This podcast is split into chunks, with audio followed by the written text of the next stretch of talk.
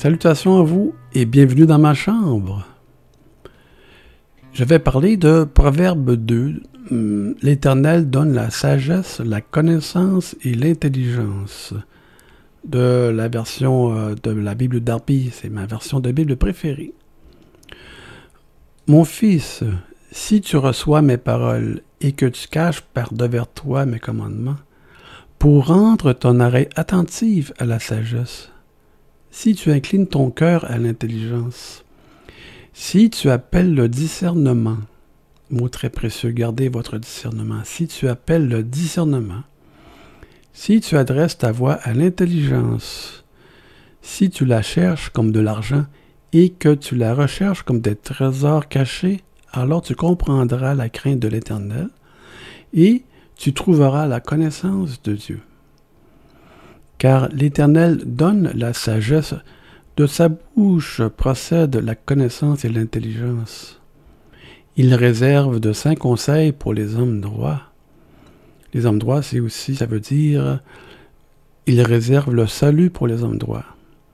Il est un bouclier pour ceux qui marchent dans l'intégrité, protégeant les sentiers de juste jugement et gardant la voie de ses saints. Les saints, c'est les hommes pieux, ou en qui est la grâce et la bonté. Alors, encore une fois, alors tu discerneras la justice et le juste jugement et la droiture et toute bonne voie. Si la sagesse entre dans ton cœur et si la connaissance est agréable à ton âme, c'est-à-dire à tout ton être, corps, âme et esprit, la réflexion te préservera, l'intelligence te protégera, pour te sauver du mauvais chemin de l'homme qui prononce des choses perverses, de ceux qui abandonnent les sentiers de la droiture.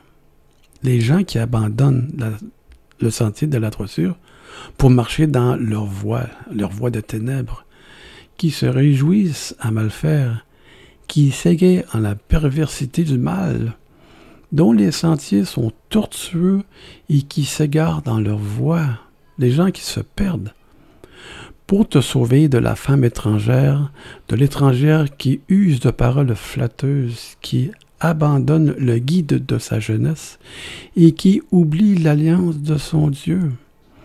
Car sa maison penche vers la mort et ses chemins vers les trépassés. Aucun de ceux qui entrent auprès d'elle ne revient ni n'atteint les sentiers de la vie. Personne ne revient à la vie afin que tu marches dans la voie des gens de bien et que tu gardes les sentiers des justes. Car les hommes droits habiteront le pays, et les, hommes intègres y demeureront de reste. Mais les méchants seront retranchés du pays, et les perfides en seront arrachés. Ici, on constate qu'à partir du verset 13, que ceux qui abandonnent Dieu et ses sentiers leur sort, c'est la mort, où personne ne revient. Hein, c'est bien dit, si personne ne revient, les gens s'égarent.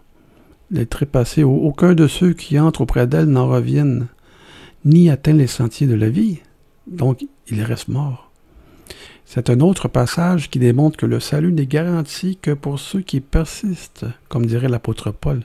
J'ai combattu le bon combat, j'ai achevé la course, j'ai gardé la foi désormais me réserver la couronne de justice. C'est en 2 Timothée chapitre 4 versets 7 à 8. Très important. Il faut garder la foi, continuer le combat, achever, achever la course si vous voulez avoir accès à la couronne de vie éternelle. Allez méditer ici le Proverbe chapitre 2 dans vos versions des Bibles préférées ainsi que 2 Timothée chapitre 4 versets 7 à 8. Sur ce, je vous dis soyez tous bénis et à la prochaine vidéo. Au revoir.